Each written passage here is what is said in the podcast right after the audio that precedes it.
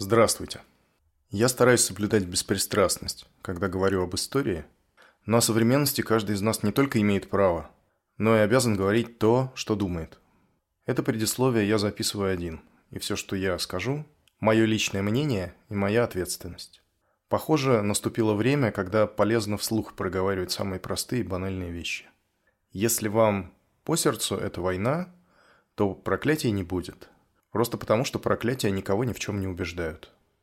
Но войну важно называть войной. Эту войну начал президент моей страны, которого я не выбирал. Это сделано при попустительстве или прямом одобрении большой части общества. Рано или поздно нам всем придется платить за равнодушие и инертность в течение 20 лет. Жаль, что платить придется всем, без различия. Эта война несправедлива, и хотя почти ничего уже не исправить, она должна быть прекращена немедленно. Я люблю Россию и надеюсь на чудо. Удачи вам, друзья, и смелости. В топоры. В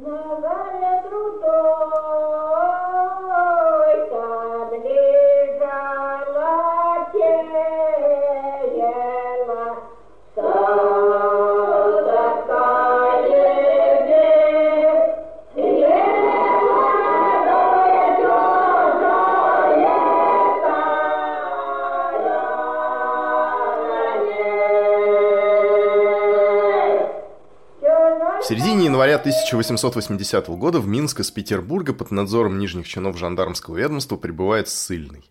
В сопроводительном письме петербургского градоначальника про этого человека было сказано, что он высылается для утворения на родину вследствие того, что при настоящих обстоятельствах пребывание его в столице признается вредным, так как он не имеет определенных занятий, имущества и места жительства. Ссыльный оказался уроженцем города Слуцка. Он еврей, принявший православие, поэтому исключенный из еврейского мещанского общества – ни родных, ни средств к существованию на родине у ссыльного, как он сам утверждал, не осталось. И он желал бы приискать себе занятия в Минске. С 15 по 23 января ссыльный провел под арестом в местном полицейском управлении. Затем, по его собственной просьбе, из-под ареста он был выпущен. Тем более, что причиной его высылки в сопроводительных бумагах были названы только отсутствие определенного места жительства и занятия, а не какое-то конкретное обвинение.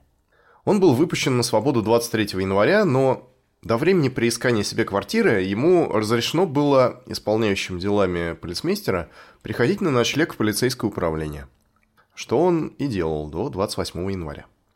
В полицейском управлении ссыльный уже после своего освобождения по просьбе дежурных занимался мелкой бумажной работой. Переписывал рапорта, регистрировал служебную корреспонденцию в журнале, причем за недолгое время сумел расположить к себе младших полицейских чиновников. Последний раз Ссыльный явился на ночлег в полицейское управление вечером 27 января. Днем 27 января минский губернатор, который как раз вернулся в город из инспекционной поездки в Бобруйск, официально распорядился разрешить ссыльному остаться на жительство в Минске, но при этом учредить за ним негласный полицейский надзор. Утром 27 января, заступая на дежурство по второй Минской полицейской части, помощник пристава Чистовский попросил другого помощника пристава по фамилии Лукьяненко, которого он сменял – оставить ему свой револьвер. Кобура с револьвером лежал на подоконнике. Лукьяненко согласился. Поскольку в течение дежурства револьвер Чистовскому так и не пригодился, утром следующего дня, то есть 28 января, Лукьяненко нашел его там же, где оставил, на подоконнике. Однако, взяв кобуру в руки, обратил внимание на ее неожиданную легкость. И, заглянув внутрь, револьвера он внутри не обнаружил. Вначале подозрение в краже пало на полицейского сторожа с не вполне чистой биографией. А затем, 7 февраля, минская полиция занялась расследованием зверского убийства полицейского сыщика, некоего Фукса. И за этим делом пропажа револьвера как-то незаметно перестала занимать полицейских чиновников. Также незаметно на фоне дела Фукса прошел и рапорт о том, что ссыльный, за которым 27 января было поручено учредить негласный надзор полиции, в Минске разыскан не был. Ссыльного звали Ипполитом Осиповичем Молодецким. Здравствуйте, друзья. Сегодня меня будут звать Елисей. Здравствуйте, Елисей. Возможно, вы нас уже не ждали, но вот мы снова здесь. Первым делом после перерыва я хочу сказать спасибо слушателям в первую очередь за то, что дождались, а во-вторых, за внимательность и дополнение. Например, один из наших слушателей уточнил конкретное место московского железнодорожного подкопа. А почему это важно? Ну, лично для меня это важно как свидетельство того, что нас слушают и слушают внимательно. А в общем, я считаю важной такую географическую привязку события к местности, потому что, не знаю, как вам, а меня прям заводит, когда я прихожу куда-то, зная, что вот буквально на этом месте, где я сейчас стою, случилось то, о чем я читал. Сложно объяснить, как это работает, но, возможно, вы меня поймете. Надо в картах достопримечательности обозначить. А так можно было, да? Мне кажется, да. Ну, тогда надо попробовать. Итак, я в выпуске назвал место довольно обтекаемо и был неточен. И наш слушатель по имени Макс обратил внимание на место из воспоминаний Александра Михайлова. Михайлов пишет так. Взрыв прогремел сразу же, как только приближавшийся к Курскому вокзалу поезд прошел путепровод, переброшенный через Нижегородскую улицу. Свитский поезд состоял из трех багажных, четырех пассажирских второго класса, двух пассажирских первого класса, мастерского и служебного вагонов. Мина взорвалась в момент прохождения над ней первых двух багажных вагонов. В результате оба паровоза, невредимые, оторвались от поезда и, пройдя 200 сажений, остановились у моста через Яузу. С учетом переименования и перестройки улиц, действительное место покушения можно восстановить с точностью примерно до 100 метров. Мост через Яузу, про который пишет Михайлов, это сохранившийся до нашего времени, довольно красивый, кстати, мост рядом с Андрониковым монастырем. Если... Который сейчас перестраивают. Монастырь или мост? Мост. Э, я с... Э, Расширяют, по крайней мере. Довольно давно там не был. Будет жаль, если попортит все. Он впечатляюще выглядит. Если от этого моста отмерить 200 сажений, то есть примерно 400 с небольшим метров, получается точка, которая находится по направлению к центру от платформы Серп и Молот, немного не доезжая до пересечения с Волочаевской улицей. По Волочаевской улице сейчас ходит трамвай, а железная дорога проходит над улицей по эстакаде. Правда, посетить место взрыва вряд ли получится, там сейчас тоже стройка. Ну и понятно, что ничего с тех времен, кроме железнодорожных путей, значительно расширенных, там не осталось. Но, тем не менее, если вы проезжаете по перегону в сторону Курского вокзала от платформы Серпомолот, имейте в виду. Я в выпуске поместил место покушения намного дальше от вокзала и думаю, что знаю почему. Потому что мой прадед, которого я уже упоминал, имел собственный дом в Рогожской Слободе, и дом стоял как раз у железной дороги, из него были видны пути. Видимо, подсознательно я помещал место действия прямо к прадеду во двор. Ну и замечу, кстати, что прадед имел собственный дом в Москве, будучи крестьянином по рождению и по сословной принадлежности, и потомком крепостных. Сам он родился уже после реформы. Вообще, это интересная тема. Илья знает, она мне очень близка. Тема не очень вписывается в наш формат, но, возможно, о ней тоже получится рассказать. Как искать своих предков, если они неблагородных кровей? Это кажется, на первый взгляд, невозможным, но да, если даже вы потомок простых крестьян, а таких среди нас большинство, ваших предков, скорее всего, можно разыскать, и такой поиск очень интересное занятие. Ну, а теперь вернемся к нашей хронологии. Рад, что мы снова вместе. В прошлый раз мы остановились на формировании Верховной распорядительной комиссии во главе с генералом Михаилом Тариеловичем Лорис Мельковым. Откуда взялся сам Лорис Мельков, мы кратко рассказали, но нужно понять и другое. Откуда взялась идея Верховной распорядительной комиссии? В чем ее смысл? Кто ее придумал и зачем? Для чего это все делается? Вообще-то, строго логический ответ на эти вопросы, на мой взгляд, отсутствует. Меня упрекают в том, что я подвержен, так сказать, идеологическому прессу советской историографии, и это возможно. Разумеется, в основном я читаю на русском языке, хотя и не только, правда, источники советского времени. Так или иначе, в этой самой советской историографии период, про который мы сейчас говорим, принято называть второй революционной ситуацией в России. Первое, к слову сказать, это самое начало правления Александра, а называли его так потому, что находили соответствие неким критериям революционной ситуации – Критерии эти, как и сам термин, придумал Ленин.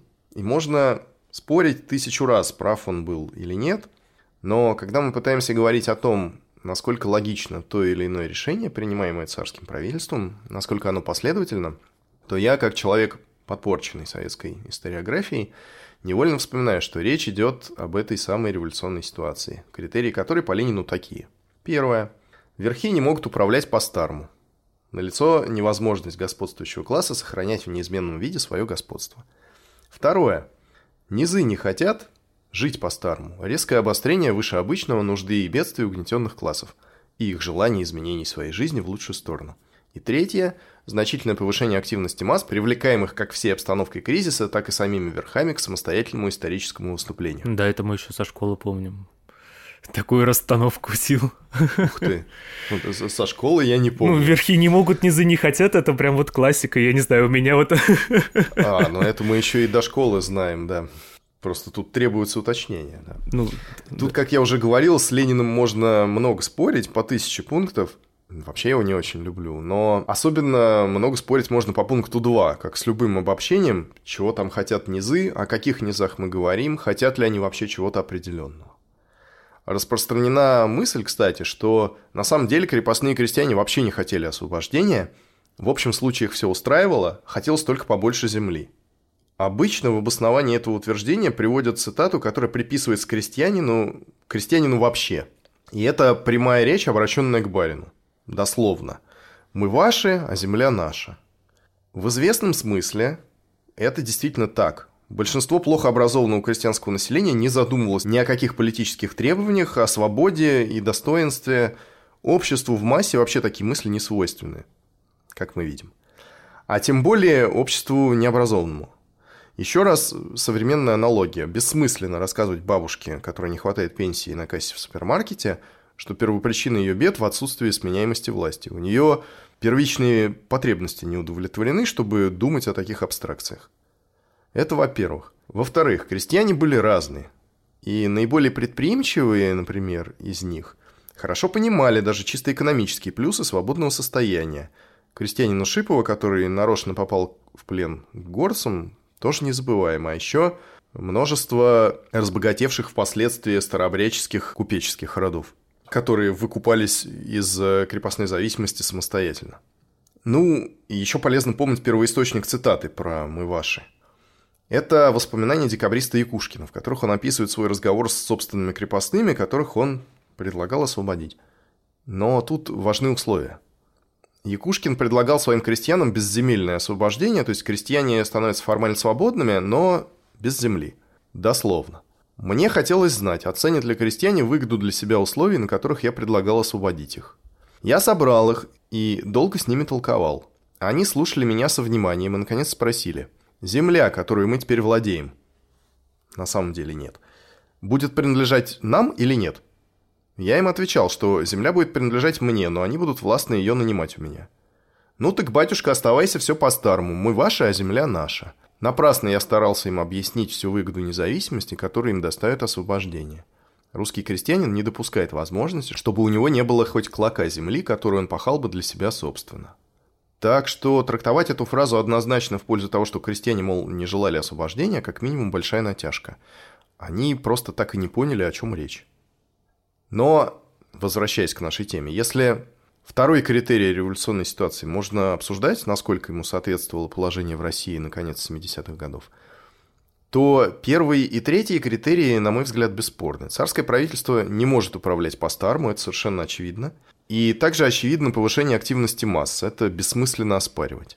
Да, эти массы в основном не крестьянство, а разночинная интеллигенция, но правительство с этой активностью явно не справляется. И в целом оно пробует управлять как-то по-другому, причем пробует, как кажется, довольно хаотично. В первую очередь мы пытаемся ужесточить режим, предоставляем исключительные права генерал-губернаторам. С другой стороны, мы про себя пытаемся осторожно подумать в сторону либерализации и реформ, обсуждаем всякие архивные проекты, правда, без особого успеха. Теперь вот мы вместо нескольких генерал-губернаторов с исключительными полномочиями Вводим такой режим, при котором все исключительные полномочия сосредоточены фактически в руках одного человека, собственно, Лойерс Мелькова. Потому что сама Верховная распределительная комиссия, забегая вперед, это не более чем придаток к ее начальнику. Ее члены подбираются Лойерс Меликовым, утверждаются царем, и они не имеют никаких конкретных прав и полномочий. По сути, они просто организуют исполнение решений начальника. Для чего, точнее, почему это делается? Ну, на самом деле просто потому, что так как есть, явно получается плохо, нужно пробовать что-то еще. Это всем понятно. И выбор вариантов, собственно, не так велик. Вариантов два. Закручивать гайки, то есть еще больше ужесточать репрессивные механизмы, чтобы задавить все, что шевелится. Или наоборот, откручивать гайки и что-то радикально в корне менять. И, разумеется, есть третий путь – совместить первые два, продолжать закручивать гайки там, где это необходимо, и хотя бы сколько-то отпускать другие, чтобы недовольных стало меньше, и в обществе появилась какая-то хотя бы надежда на реформы. А вот на решение по поводу того, что именно пробовать делать, оказывает влияние чисто субъективные факторы часто, а именно мнение людей, окружающих царя и умеющих влиять на его мироощущение. Откуда берется идея Верховной распорядительной комиссии? Что вообще принципиально нового в этой институции по сравнению с действовавшей до сих пор системой с чрезвычайными полномочиями генерал-губернаторов? Собственно, новых две вещи. Концентрация власти в одних руках для лучшей координации действий и попытка не только усиливать репрессии по всем фронтам, не только все задавить, но и там, где это возможно, ослабить нажим, дать возможность выпустить пар и таким образом уменьшить количество недовольных, перетянуть их на сторону правительства. Попытка не только все подавить, но и что-то обществу дать. Как рассказывает Петр Валуев, председатель Комитета министров, 8 февраля Александр II созвал совещание, на котором присутствовал он, еще ряд министров, шеф жандармов Дрентельн, и на этом совещании наследник предлагал невозможную Верховную следственную комиссию с диктаторскими на всю Россию распространенными компетенциями. То есть Проводником идеи на высшем уровне является наследник престола. И обратите внимание, о чем он говорит. Он обращает внимание на рассогласованность действий разных институтов власти, в первую очередь полиции и спецслужб, по части политического сыска, расследования политических дел и наказания фигурантов. Такая рассогласованность действительно была. Жандармское начальство в губерниях, писал черниговский губернатор, действовало не только самостоятельно, но даже совершенно отдельно от губернской администрации и лишь изредка прибегало к содействию исполнительной полиции. Общее направление деятельности жандармских управлений и добытые ими результаты оставались для начальников губернии неизвестными. Параллельные распоряжения по ведомствам делались не всегда и притом не одновременно, бывали даже случаи противоречивых указаний. Секретные сведения, сообщаемые начальникам жандармских управлений, не доставлялись губернаторам – и наоборот, были примеры получения губернаторами весьма важных секретных сведений о результатах розысков, которые оказывались совершенно неизвестными жандармскому начальству. Имеющиеся у губернаторов списки лиц поднадзорных были совершенно не сходны со списками жандармских управлений. Откуда все-таки возникла идея о ВРК? Придумал ее, конечно, не сам наследник. Видимо, идея эта была в некотором роде общей для представителей консервативного правого лагеря, но первым ее более-менее четко сформулировал Михаил Никифорович Катков. Внимательный слушатель про Каткова, конечно, не помнит, хотя мы о нем упоминали. Когда говорили ни много ни мало о Достоевском и его романе «Бесы». Напомню. Самые убежденные консерваторы получаются из бывших либералов, а Катков – это журналист, редактор и колумнист ультраконсервативной газеты «Московские ведомости». И он как раз такой бывший либерал. В юности он был знаком с Белинским, с Бакуниным, а теперь это золотое перо консерватизма, всех тех людей, которые всегда на стороне закручивания гаек. Вот что он пишет в своих московских ведомостях. Борьбу с организованной крамолой необходимо сосредоточить в одной сильной руке. Необходимо, чтобы один правительственный орган, облеченный полным доверием государя, имел диктаторскую власть для борьбы со злом. На нем должна лежать вся ответственность, и ему должны быть предоставлены все средства действия.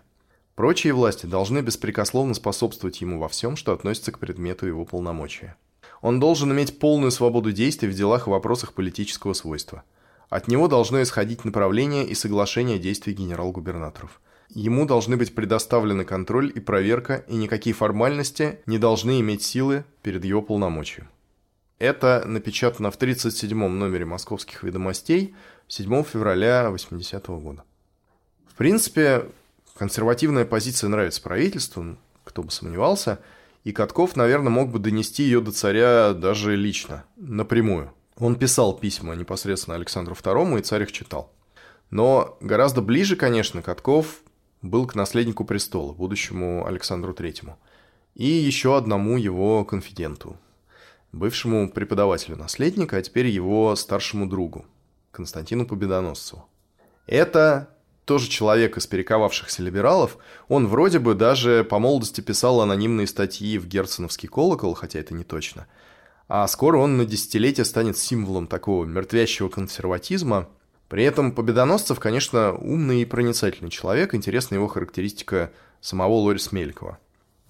Граф Лорис Мельков – человек честный, в том смысле, что он не брал и не берет взяток. Но вместе с тем это крайне честолюбивый и властолюбивый, совершенно бессердечный эгоист. И по своему умственному и нравственному склону человек чисто восточный. Ум его хитрый и лукавый, но отнюдь не дальнозоркий и не глубоко проницательный. И весьма односторонне развитый в жизненной практике и интригами в сношениях с восточными людьми. Победоносцев переживет, разумеется, Александра II, переживет своего бывшего воспитанника Александра III, на которого будет оказывать огромное влияние, и умрет только при Николае II, успев основательно поездить по мозгам и ему. Какие задачи ставятся перед комиссией и что нужно делать? Судя по всему, сам Александр, принимая решение о создании комиссии, имел в виду именно реализацию третьего пути, то есть прикрутить гайки там, где можно, и если не отпустить другие, то, по крайней мере, как-то упорядочить работу системы, чтобы она меньше прижимала людей случайных.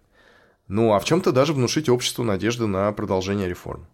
Этот посыл транслирует довольно прозрачно сам Лорис Мельков в своем обращении к жителям столицы вскоре после назначения. «Сознаю всю сложность предстоящей мне деятельности и не скрываю от себя лежащей на мне ответственности.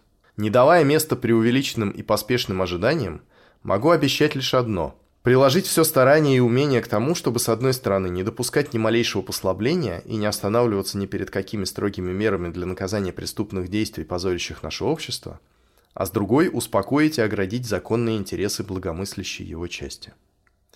Убежден, что встречу поддержку всех честных людей, преданных государю и искренне любящих свою родину. На поддержку общества смотрю как на главную силу, могущую содействовать власти в возобновлении правильного течения государственной жизни – от перерыва которого наиболее страдают интересы самого общества. Как-то обычно формулируют в советской историографии, Лорис Мельков пытается продолжить карательную политику, расширив при этом общественную опору правительства. Сделать так, чтобы недовольных стало меньше. И для поставленной задачи кандидатура Лорис Меликова, которая на первый взгляд кажется случайной – практически блестящее кадровое решение Александра. Потому что на поверку оказывается, что Лорис Мельков – это человек, который нравится всем. Во всяком случае, поначалу. С одной стороны, он нравится консерваторам, правым, потому что известен своей жесткостью. С другой, нравится и либералам, потому что он известен не только жесткостью, но и, если не способностью во всем идти на компромиссы, то уж, по крайней мере, разговаривать с оппонентами, обосновывать свою точку зрения. Он нравится всем, и в адрес Верховной распорядительной комиссии слетаются проекты преобразований с обеих сторон. Все видят в Лорис Мелькове надежду. Он нравится людям из окружения великого князя Константина Николаевича, который традиционно сторонник реформ, либерал. Правда, они не всегда могут внятно объяснить, чем именно он им нравится. Ну вот его сын пишет в дневнике о назначении Лорис Меликова – мне нравится его образ мысли и точки зрения, с которыми я познакомился летом, видя его в Харькове. Мне казалось, он не придерживается бессмысленных правил подавить выражение умов посредством всеобщего молчания и не думает одними угрозами и жестокими мерами уничтожить восстание. И точно так же он нравится и противоположному лагерю победоносцу с Катковым. Он постоянно совещается с наследником. Правда, у Каткова уже с самого начала появляются оговорки. Он пишет – да поможет Бог доблестному генералу вывести наши дела из смуты. Мысль действовать в союзе с обществом есть мудрая мысль. Но для того, чтобы иметь общество на своей стороне, следует искать сойтись с ним не столько во мнениях, сколько в интересах. Нельзя гоняться за мнениями, которые ходят в обществе, особенно в смутную пору, какова нынешняя. История представляет разительные и страшные примеры катастроф, вызванные исканием подладиться к ходячим в обществе мнениям. Это ответ на обращение Лорис Меликова к жителям столицы. И если переводить с языка Каткова на современный обыденный русский, это значит, что не надо миндальничать. Не надо оглядываться на общественное мнение слишком пристально. Не нужно внушать обществу никаких надежд. Нужно просто еще прикрутить гайки. Либеральные проекты, которые приходят в адрес Верховной распорядительной комиссии, указывают на цензуру, на ненормальность полицейского давления, произвол администрации, конкретно на механизм административной высылки. Естественно, всплывает в очередной раз предложение о созыве общеимперского земского органа и вообще о предоставлении обществу каких-то рычагов влияния на механизмы управления государством. Но, с другой стороны, консерваторы, по крайней мере, многие. Тоже согласны с мыслью о том, что одними репрессиями сделать ничего не получится, надо что-то дать.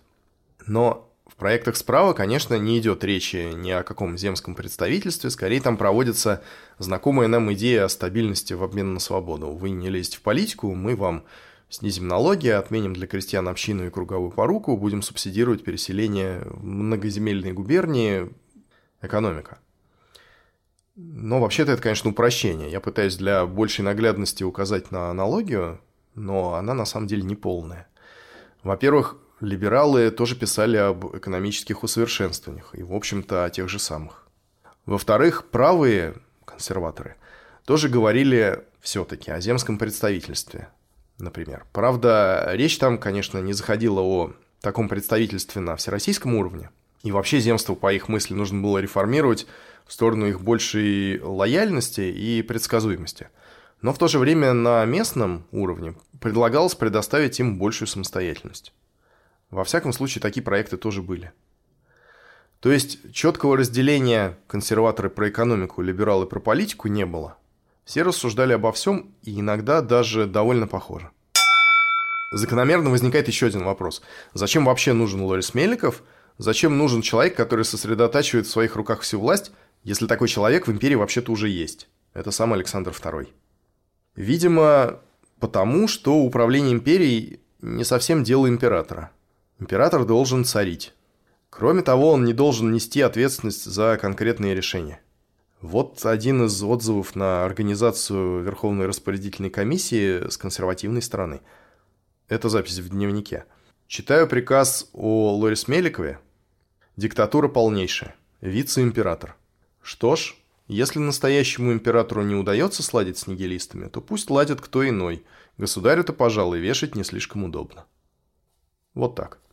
И чем занимается Верховная распорядительная комиссия на практике? Сам Лорис Мельков формулирует свои задачи следующим образом. Первая из них состоит в том, чтобы принять решительные меры к подавлению наиболее возмутительных действий анархистов. Вторая, более сложная – в изыскании средств врачевания причин, породивших крамолу и поддерживающих ее. Задачу номер два по изысканию и врачеванию причин крамолы оставим пока в стороне. Первая же из этих задач по закручиванию гаек распадается на несколько более мелких. Во-первых, нужно скоординировать действия всех учреждений, которые занимаются борьбой с революционным движением. То есть третьего отделения корпуса жандармов, полиции и гражданской администрации. Как я уже говорил, до сих пор они не всегда обменивались информацией и нередко конкурировали друг с другом. В идеале все эти ведомства в части, касающейся борьбы с крамолой, нужно подчинить единому центру.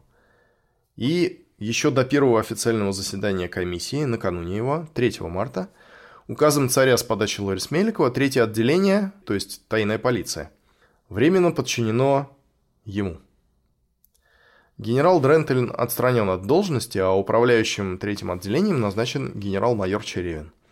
Этот человек нам, между прочим, тоже знаком. Черевин – это креатура Михаила Николаевича Муравьева, который, так называемый вешатель, человек, известный сейчас в первую очередь подавлением польского восстания 60-х годов. Черевин служил при Муравьеве все время, пока тот был жив, сделал очень хорошую карьеру. Последней миссией Муравьева на царской службе, если вы помните, было руководство Следственной комиссии по делу Каракозова. На этом посту Муравьев и умер. Говорили, что он пытал подследственных, особенно самого Каракозова. Хотя, на самом деле, неопровержимых доказательств этого нет. Так вот, во время этой миссии Муравьева Черевин тоже находился в его окружении, он занимал должность секретаря Следственной комиссии и принимал участие в следственных действиях, в том числе в допросах. Сам Муравьев умер за день до казни Каракозова, но его протеже Черевин после смерти покровителя не потерялся. Карьера его продолжилась в качестве руководителя царского конвоя. И Черевин – это безупречный служака, человек, безусловно, смелый и прямой, хотя вряд ли очень умный. Он принимает участие в русско-турецкой войне, лично участвует в боях и там на фронте знакомится с наследником престола. С тех пор и до самой смерти императора Александра III это его личный друг, как говорят, собутыльник. И это, скорее всего, правда. То, что Черевин назначается на один из ключевых постов, это, безусловно, реверанс Лорис Меликова в адрес наследника, которому он в это время всячески пытается продемонстрировать свою лояльность. Второе, что нужно сделать, Максимально ускорить производство по политическим делам, которое, как мы помним, к моменту прихода Лорис Меликова может продолжаться годами. И третье. Упорядочить механизм административной, то есть бессудной высылки и полицейского надзора. И тут видна попытка сделать уступку либералам, потому что сам Лорис Меликов пишет о сложившейся системе так. Нельзя не отметить, что случаи административной высылки столь частые, что вскоре устройство быта и положение выселенных может сделаться вопросом государственным. Что же касается полицейского надзора, то мера эта, имея в основании своем лишь установление наблюдения, на самом деле равносильно лишению или ограничению прав. Лицо, находящееся под особым надзором, стеснено в выборе занятий, не внушает к себе доверия и заставляет избегать всяких с ним сношений из опасений навлечь на себя незаслуженные подозрения. В принципе, это можно считать переходом к второй половине программы Верховной распорядительной комиссии, как видел ее себе Лорис Меликов, то есть врачевание причин крамолы. Видимо, под этим подразумевалось устранение каких-то наиболее раздражающих общества триггеров. И вот административная ссылка – это один из них. И в дальнейшем комиссия занималась, в частности, ревизией политических дел. И 24 марта, например, на своем заседании пришла к выводу, что Собранные сведения о делах, производившихся в Петербурге, обнаруживают неоднократно повторяющиеся случаи неправильного применения правил, сопряженные с лишением свободы заподозренных в политической неблагонадежности без достаточных к тому оснований. И принимая в соображение, что подобные случаи помимо личного, материального и нравственного вреда, причиняемого лицам неправильно арестованным, имеют весьма вредные последствия для государственного порядка, ибо колеблят доверие к действиям правительства, создают недовольных, вызывают раздражение умов и тем самым затрудняют для правительства борьбу с преступной пропагандой. Также комиссия обратила внимание на то, что обыски производятся нередко без должной осмотрительности, не приводя ни к каким практическим результатам. Ну, как мы помним, повальный обыск – это такое мероприятие в порядке вещей. А вскоре после заседания Верховной распорядительной комиссии Санкт-Петербургский городначальник представил Лорис Мелькову списки из 113 лиц, подлежащих удалению из столицы. И из этого списка 5 человек были сосланы в Сибирь, 30 человек высланы из столицы, а в отношении остальных было предложено ничего не предпринимать. То есть э, в столице осталось больше половины списка, около 70 человек. Что еще, кроме упорядочения административной ссылки и ускорения производства по политическим делам, Лорис Мельков готов предоставить обществу в порядке послаблений? Две вещи. Во-первых, это громкое кадровое решение – Стараниями Лорис Меликова при посредстве наследника престола снят с поста министр просвещения по совместительству оберпрокурор Священного Синода, то есть глава Русской Православной Церкви, граф Дмитрий Толстой. Из сегодняшнего дня не так просто понять, почему отставка Толстого казалась современникам настолько важным событием. А она действительно казалась. Даже народная воля признавала отставку этого министра за заслугу Лорис Меликова. И сам Лорис Мельков постфактум тоже считал это одним из главных своих достижений. Да, Толстой – это одиозная фигура, которая выглядит персонально ответственной за далекую от жизни учебную программу. Как мы помним, гимназическая программа намеренно перегружена латынью и греческим, в университетах жестко ограничено всякое неформальное общение, ну и главное, организация студентов. Но при всем при этом, при Толстом продолжает действовать самый либеральный за все время существования российских университетов свободный университетский устав. Продукт реформ первых лет Александровского царствования. Университеты не совсем, конечно, независимы от государственной администрации, но все-таки независимы в очень значительной степени. Например, ректоры деканы не назначаются сверху, как сейчас в частности, а избираются университетским советом. Сам Лорис Мельков, между прочим, отвечал буквально на этот самый вопрос, почему отставка министра просвещения так важна. Он видел это вот так, дальше дословно. Почему же такая радость по случаю смены одного лишь должностного лица? Потому что в понятиях русского общества утвердилось убеждение, что Толстой благодаря своим связям не сменяем. А между тем личность эта, стоявшая в продолжении целых 15 лет во главе одной из важнейших отраслей государственного управления, сотворил более зла России, чем все остальные деятели, даже вместе взятые. Если случайно занесенный к нам нигилизм принял столь омерзительные формы, то в заслуге этой пальма первенства бесспорно принадлежит графу Толстому. Жестокими, надменными и крайне неумелыми приемами – он сумел вооружить против себя и учащих, и учащихся, и самую семью. Отвернулось таким образом все общество, за весьма редкими исключениями, от государева министра, и это чувство недовольства оно стало переносить от министра к правительству.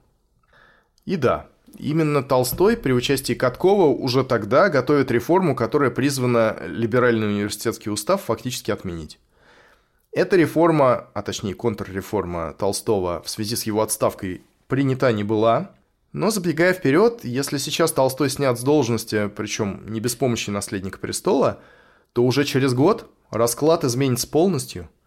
И когда Александр III воцарится, Толстой снова будет в числе фаворитов, а его реформа будет проведена в жизнь и принята в 1884 году.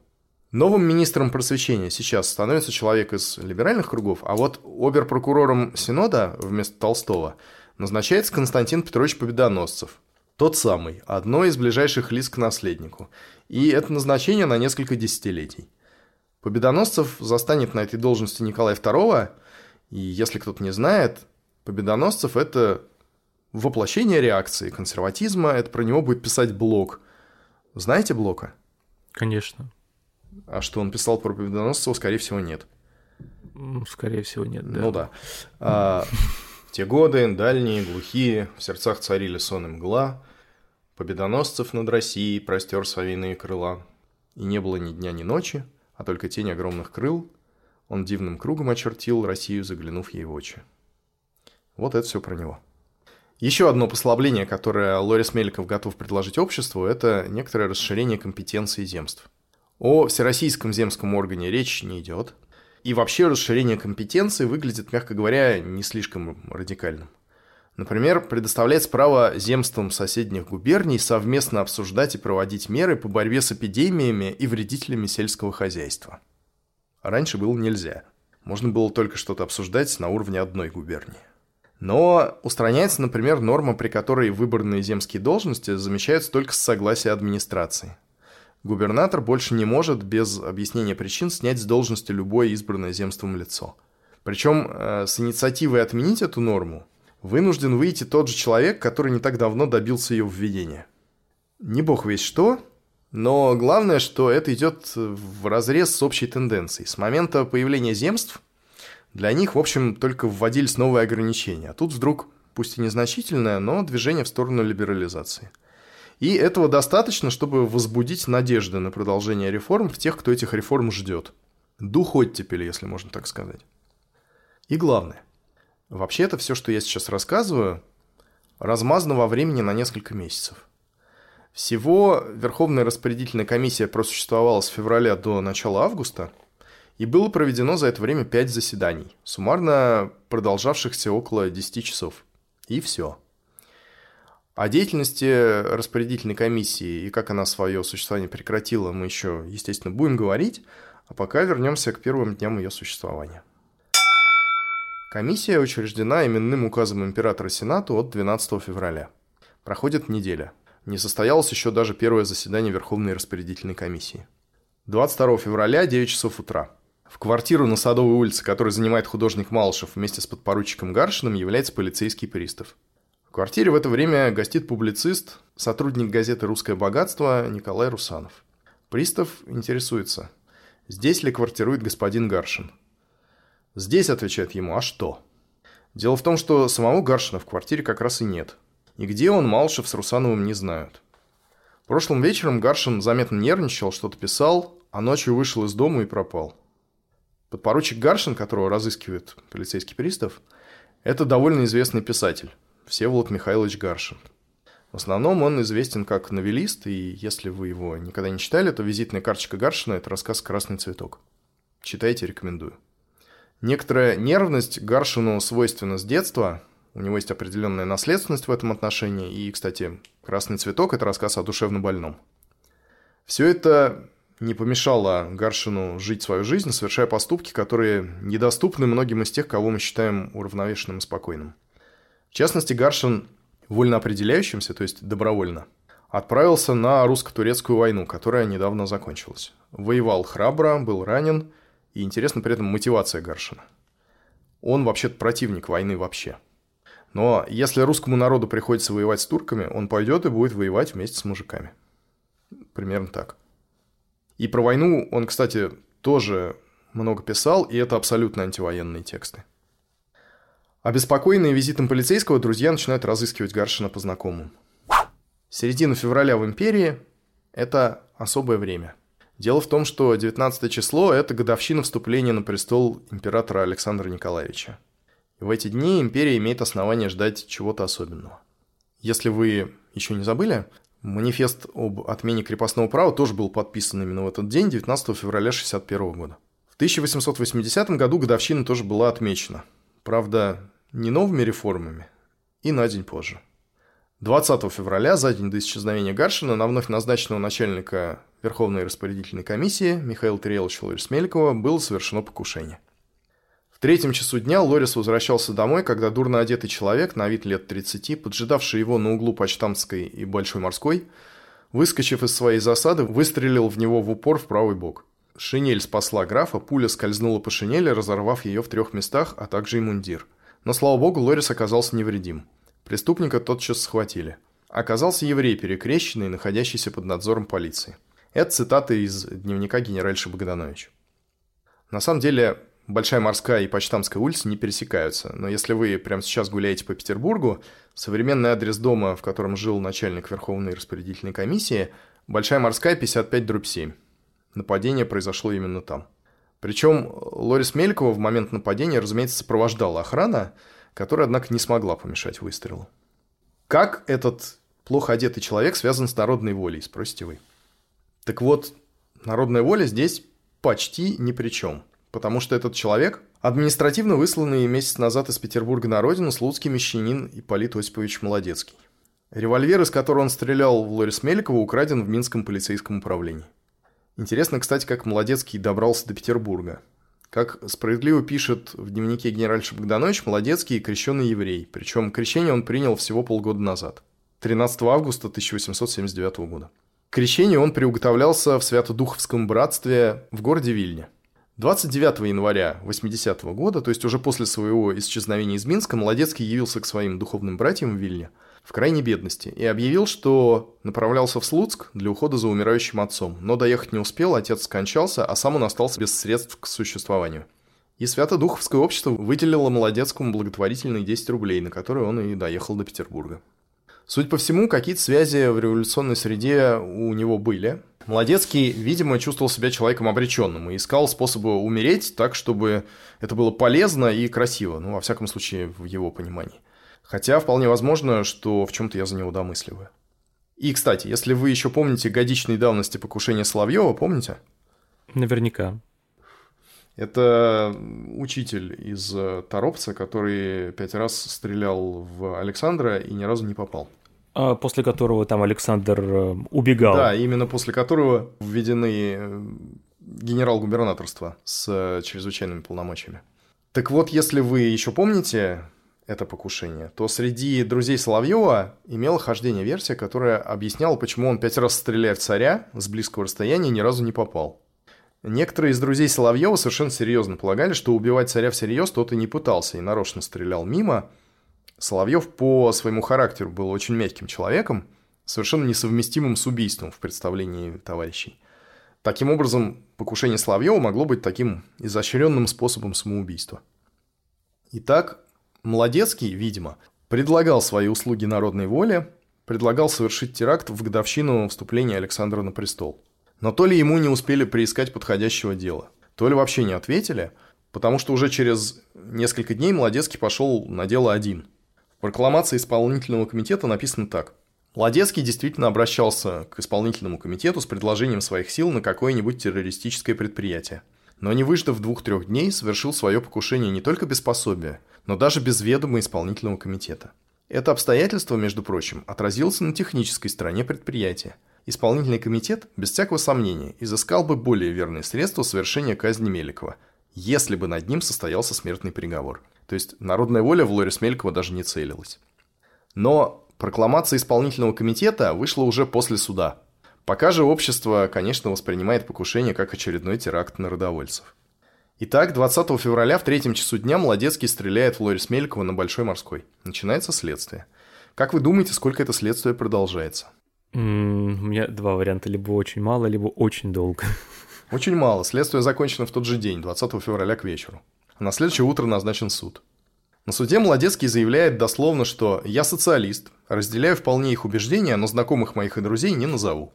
Дальше он отказывается от участия в процессе, отказывается встать перед судом, оставляет за собой только право последнего слова. Молодецкого удаляют из зала, и в его отсутствие в час дня ему выносится смертный приговор. Друзья нашли Гаршина в редакции «Русского богатства». Несколько писателей собрались где-то в Дмитровском переулке, в только что нанятой квартирке, не имевшей еще мебели, пустой и холодной, чтобы переговорить о возобновлении старого русского богатства. В числе прочих был и Всеволод Гаршин. Его ненормальное возбужденное состояние сразу обратило на себя всеобщее внимание. Никто не видал Гаршина в таком виде, в каком он явился в этот раз – Охрипший, с глазами налитыми и постоянно затопляемыми слезами, он рассказывал какую-то ужасную историю, но не договаривал, прерывал, плакал и бегал в кухню под кран пить воду и мочить голову. Вот что Гаршин рассказал друзьям. Когда Гаршин узнал, что Молодецкий должен быть повешен, он решил сначала написать Клорис Мелькову письмо, прося в нем помиловать Молодецкого. Но ему все казалось, что у него выходит недостаточно красноречиво, и он рвал лист за листом. Наконец, он предпочел пойти к Лорису, чтобы при личном свидании объяснить тому всю необходимость простить стрелявшего. Он действительно явился в 6 часов утра и настойчиво просил дежурного офицера передать его визитную карточку спавшему еще в то время всемогущему диктатору. Лорис Меликов вспомнил, что действительно есть такой себе на свете писатель Гаршин, и припомнил, кроме того, что он знал этого Гаршина еще раньше, как добровольца во время русско-турецкой войны. Гаршин был даже ранен там и получил, кажется, чин подпоручика за храбрость. Лорис был заинтересован ранним посещением неожиданного просителя и принял его в неурочный час. Сначала Гаршин пытался горячо доказывать диктатору, как было бы гуманно, тактично и даже полезно в общественном смысле с его стороны помиловать Молодецкого. Тем более, что этот покушался именно на Лорис Меликова. Да и покушение не удалось. Но Лорис говорил, будто бы прощение Молодецкого зависит не от него, а от государя. Взволнованный до глубины души, Гаршин вздумал прибегнуть к военной хитрости. «Граф!» — крикнул он. А что вы скажете, если я брошусь на вас и оцарапаю? У меня под каждым ногтем маленький пузырек смертельного яда. Малейший укол, и вы мертвы. Конечно, граф отлично видел своего страшного врага, едва державшегося на ногах от волнения, и отлично понимал наивность угрозы. «Гаршин», — сказал он, — «вы были солдатом, а я и теперь, по воле монарха, солдат на посту. Как же вам пришло в голову пугать меня смертью? Сколько раз мы смотрели ей с вами в глаза?» Обескураженный Гаршин был даже тронут ответом Лориса — и вдруг, зарыдав, снова стал умолять Лорис Меликова помиловать Молодецкого. Дошел чуть не до обморока. Наконец добился от Меликова обещания хоть на время отложить казнь и снова рассмотреть дело. Долгое время эта история была известна только со слов самого Гаршина друзьям, довольно путанных. Да и вообще трудно поверить в то, что он рассказывал. Документальных подтверждений визита Гаршина к Лорис Мелькову не существовало всю эту историю, если вообще верить в то, что она действительно произошла, можно было бы описать на нервность писателя Гаршина. Ему по характеру должно быть свойственно смотреть на такие события с позиции общей гуманности. Но можно взглянуть на ситуацию и по-другому. Тем более, что после революции в фонде Лорис Мелькова письмо Гаршина к нему нашлось. Вот что он писал. «Ваше сиятельство, простите преступника. В вашей власти не убить его человеческую жизнь. О, как мало ценится она человечеством всех партий и в то же время казнить идею, наделавшую уже столько горя, пролившую столько крови и слез виновных и невинных. И кто знает, быть может, в недалеком будущем она прольет их еще больше. Пишу это, не грозя вам, чем я могу грозить вам. Но любя вас как честного и единственного могущего и мощного слугу правды в России. Правды, думаю, вечной. Вы – сила, ваше сиятельство. Сила, которая не должна вступать в союз с насилием – не должна действовать одним оружием с убийцами и взрывателями невинной молодежи. Помните растерзанные трупы 5 февраля, помните их. Имеется в виду солдаты, погибшие при взрыве в Зимнем дворце. Но помните также, что не виселицами и не каторгами, не кинжалами, револьверами и динамитом изменяются идеи, ложные и истинные, но примерами нравственного самоотречения. Простите человека, убивавшего вас – Этим вы казните, вернее скажу, положите начало казни идеи, его пославшей на смерть и убийство. Этим же вы совершенно убьете нравственную силу людей, вложивших в его руку револьвер, направленный вчера против вашей честной груди. Ваше сиятельство. В наше время, знаю я, трудно поверить, что могут быть люди, действующие без корыстных целей. Не верьте мне, мне этого и не нужно, но поверьте правде, которую вы найдете в моем письме, и позвольте принести вам глубокое и искреннее уважение Всеволода Гаршина. Подписываюсь во избежание предположения мистификации. По скриптум. Сейчас услышал я, что казнь завтра. Неужели? Человек власти и чести, умоляю вас, умиротворите страсти, умоляю вас ради преступника, ради меня, ради вас, ради государя, ради Родины и всего мира, ради Бога. То есть аргументы, которые приводит Гаршин, это даже не чистый гуманизм, это именно апелляция к рациональности, к рассудочному. И мне кажется, что нервный и немножко не от мира сего писатель Гаршин оказывается более практичен, чем те практические деятели, которые решали судьбу Молодецкого. Помните, как у народовольцев среди их мотивов становится все больше личного? Вместе за погибших товарищей едва не вошла в опубликованную программу даже. Неважно даже, что Молодецкий не народоволец. Важно переломить тенденцию, перестать отвечать убийством на убийство. Потому что, как известно, если вы убиваете убийцу, количество убийц не меняется. Могло ли помилование Молодецкого заставить народную волю отказаться от террористической борьбы? Ну нет, конечно. Ну, одно это, наверное, нет, да. Но, возможно, это могло бы изменить, например, отношение общества к народной воле, потому что сейчас многие относятся к ней сочувственно. И народовольцы опираются на это сочувствие, они финансируются частично донатами. Они просто постоянно чувствуют эту поддержку, это связи, это сочувствие, которое помогает конспирации. Больше того, только что похоронили вот эти самые трупы 5 февраля нижних чинов лейб-гвардии финляндского полка, погибших при теракте Халтурина. И понятно, что это совсем не для всех повод одобрить действия народовольцев. Мне кажется, и сами они не могут не сомневаться в своей правоте.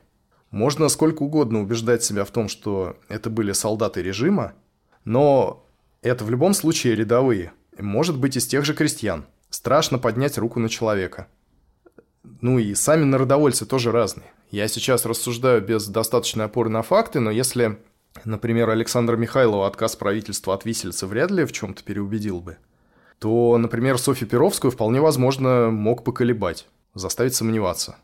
Известно, например, что когда она узнала о взрыве на железной дороге 19 ноября, который она сама готовила – то с ней сделалась практически истерика при мысли о случайных жертвах. Потому что новости о том, что никто не погиб, пришли не сразу. И народовольцы действительно следят за приговорами по политическим процессам. Даже решение о цареубийстве было поставлено на паузу до завершения процесса 28. Во всяком случае, многие народовольцы об этом пишут. Если в этой ситуации правительство и вновь созданная Верховная распорядительная комиссия откажутся от новой крови, если Молодецкий, который, несмотря на всю свою дерзость, одиночка, и человек, если не психически больной, то в глубокой депрессии, и целившийся не в императора, что было бы непростительно, а в Лорис Меликова, и он промахнулся. Вот если бы он был помилован, это могло бы, наверное, принести правительству немало дополнительных очков. И еще вопрос, мог ли Лорис Мельков помиловать Молодецкого. Формально Похоже, что да. Фактически, вот вам запись из дневника наследника престола Александра Александровича по поводу скорости произведенного следствия, суда и приговора. Он краток. Вот, собственно, что он пишет. Вот это хорошо и энергично. Все. И если Лорис не утвердит теперь приговор, будет ли наследник доволен? Точно нет. И не он один. Между тем, наследник – это одна из главных опор Лорис Меликова и один из лучших инструментов его влияния на мнение царя. Именно его стараниями в конечном итоге произойдет скоро смещение того же графа Толстого. Лорис дал Гаршину надежду, но ни отсрочки казни, ни пересмотра дела, конечно, не произошло. 22 февраля, меньше чем через двое суток после выстрела, Молодецкий поцеловал крест как христианин – и был повешен на Семеновском плацу при большом стечении народа. 25 февраля Гаршин пишет Лорису еще раз. «Ваше сиятельство, я искренне благодарен вам за заботу обо мне, но во избежание чересчур больших хлопот считаю необходимым уведомить вас. Первое. О том, что я никогда к социальной революционной партии не принадлежал. Второе. Что, следовательно, я не являюсь изменником ни перед кем, даже перед этой партией. Третье что о моем пребывании в вашем доме в ночь на 22 знают, кроме меня, только четверо из моих ближайших друзей, в том числе моя невеста. За их молчание я ручаюсь собой и прошу только принять меры, чтобы слух о моем буйстве в вашем доме не вышел из него. Если моя просьба не опоздала уже. В минуту, когда я кончаю это письмо, приходит городовой с повесткой из третьего отделения. Письмо вам я все-таки считаю долгом послать, не знаю, буду ли я иметь случай видеть ваше сиятельство. Вы имеете способность привлекать сердца, и на этот раз привлекли бедное больное сердце вашего слуги Всеволода Гаршина. После визита к Лоре Смеликову Гаршин не спал всю ночь. Он охрип именно от напряженной мольбы, от крика милосердия. Это цитата, конечно. И зная сам, что по тысяче причин просьба его – дело невыполнимое, стал уже хворать, болеть, плакал, потом скрылся из Петербурга, оказался где-то в чьем-то имении в Тульской губернии верхом на лошади в одном сюртуке, потом пешком по грязи доплелся до Ясной Поляны, потом еще куда-то ушел. Словом, поступал как сумасшедший, пока не дошел до состояния, в котором больного кладут в больницу. Еще две недели спустя Гаршин был привезен к своим харьковским родственникам в состоянии, граничащем с безумием.